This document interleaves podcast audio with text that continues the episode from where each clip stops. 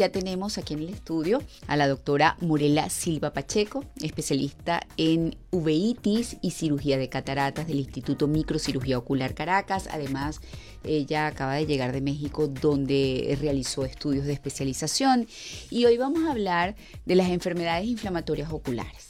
¿Qué patologías orgánicas, no necesariamente del ojo, pueden generar esa inflamación que incluso eso puede llevar al oftalmólogo especialista a determinar o diagnosticar enfermedades que ni siquiera la persona sospechaba que padecía. ¿Correcto? Exactamente. Muy buenas tardes, bienvenida. Bueno, gracias María Laura por la invitación. Eh, sí, efectivamente, el ojo muchas veces es como la primera ventana en el que el médico puede indagar un poco y descubrir enfermedades que el paciente no sabe que tiene. Entonces, por ejemplo, la artritis reumatoide es una de las más frecuentes. ¿Sí?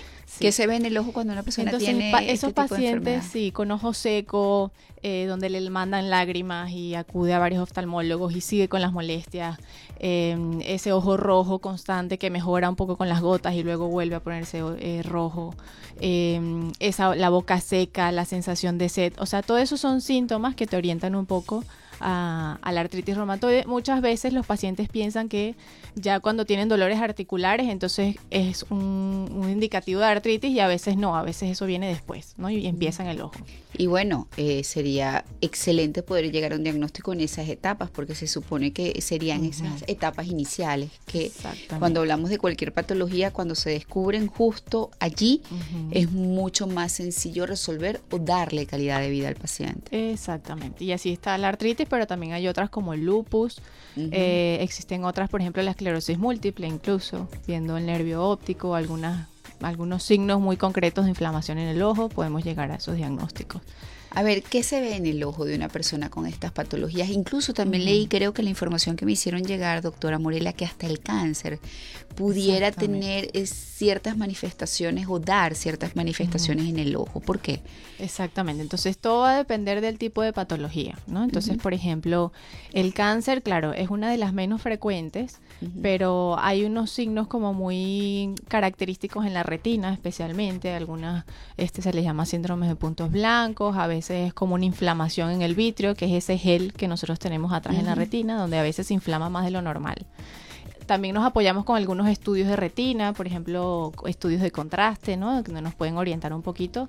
Eso en cuando es cáncer, ¿no? Pero existen otras enfermedades, por ejemplo, la misma, el mismo VIH, ¿no? Que si bien no es inmunológico como tal, o por lo menos no es una enfermedad reumatológica, sino que es una enfermedad infecciosa, eh, muchas veces eh, dan datos clínicos en el ojo donde nos puede orientar un poco a indagar y pues lamentablemente descubrir la enfermedad. Ahora, Murela, ¿es normal que un médico, en este caso un oftalmólogo, esté lo bien formado en este tipo de diagnósticos como para aprovechar esas señales que el mismo ojo da? Mm, bueno, mira, como todo, depende del profesional y del especialista, ¿no? Pero sí es verdad que la uveitis o, la, o mi especialidad es algo eh, muy concreto y muy especializado, por decirlo de alguna manera. Yo no había escuchado nunca esa especialidad. Háblanos de la uveitis, a ver. Bueno, entonces esto es una especialidad que en general hay pocos oftalmólogos que se dedican a esto. Eh, es bastante compleja, pero a la vez es muy bonita porque no solamente estudias el ojo, sino que estudias todo el cuerpo, ¿no? Entonces estudias las enfermedades inmunológicas, como mencionamos antes, estudiamos las infecciosas, cáncer, o sea, muchas enfermedades sistémicas que, que, bueno, al, especialista en uveitis pues le, le interesan, ¿no? Porque, bueno, atañe mucho a su, a su especialidad estas enfermedades además no solamente muestran esas eh, manifestaciones o se manifiestan en el ojo como usted lo describió, sino que me imagino que a la larga también afectan la visión. Exactamente, sí. De hecho, una de las primeras manifestaciones de uveitis es la disminución de visión. O sea, es raro que un paciente tenga uveitis y no se dé cuenta. A diferencia, por ejemplo, del aumento de la presión intraocular, que puede estar alta y el paciente no sentirla. Exactamente. Pero la uveitis sí, por lo general hay alguna señal. Entonces, uveitis eh, es una especialidad, pero además, por lo que entiendo, es esos procesos de cambio de inflamación en el ojo. Exactamente. Es que en el ojo existen varias estructuras que incluyen la coroides, que es una capa que está debajo de la retina, el iris y el cuerpo ciliar. Eh, a todo ese complejo se le llama uvea. Entonces, cuando se inflaman se llama uveitis, ¿no? Fíjate, yo tengo muchos años como periodista en el campo de la salud, bastantes, por lo menos unos 27, 100% en salud, y nunca había escuchado esto que me estás diciendo ah, el día de hoy. O sea que hoy estoy feliz porque aprendí algo nuevo. Ah, bueno, ¿ves? Qué bueno. Gracias a Morela.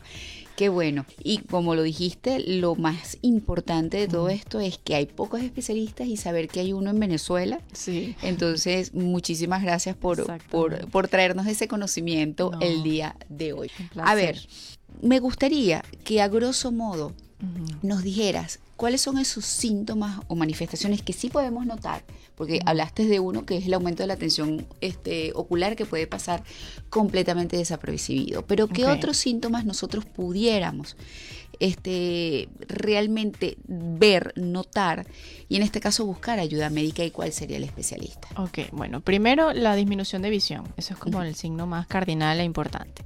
Eh, luego tenemos ojos rojos, ¿no? A veces puede ser una simple alergia, pero a veces puede ser una escleritis, ¿no? Que es inflamación de esa parte blanca del ojo que se llama esclera y puede ser un sinónimo de alguna enfermedad inmunológica o infecciosa que, bueno, está pasando desapercibida. Em, fotofobia, por ejemplo, que es esa molestia excesiva al sol. ¿ok? Eso en algunos pacientes sí es verdad que son más sensibles al sol que otros, pero cuando hay uveitis esto se vuelve un poco mm, anormal, ¿no? Ya es muy, mucha molestia. Eh, dolor, ¿ok? Porque, bueno, a veces... La Parece mentira, pero el, ojo duele, ¿no? El ojo duele, sí, sí, sí, sí. Y en la uveitis por lo general duele, ¿no? Mm. Eh, es como esa sensación de presión en el ojo, ¿no? El paciente lo describe como si me estuvieran apretando el ojo, bueno, algo así. Eh, sensación de molestia, de arenita en el ojo, a veces también lo describen así, y es bueno, efectivamente porque hay una inflamación intraocular.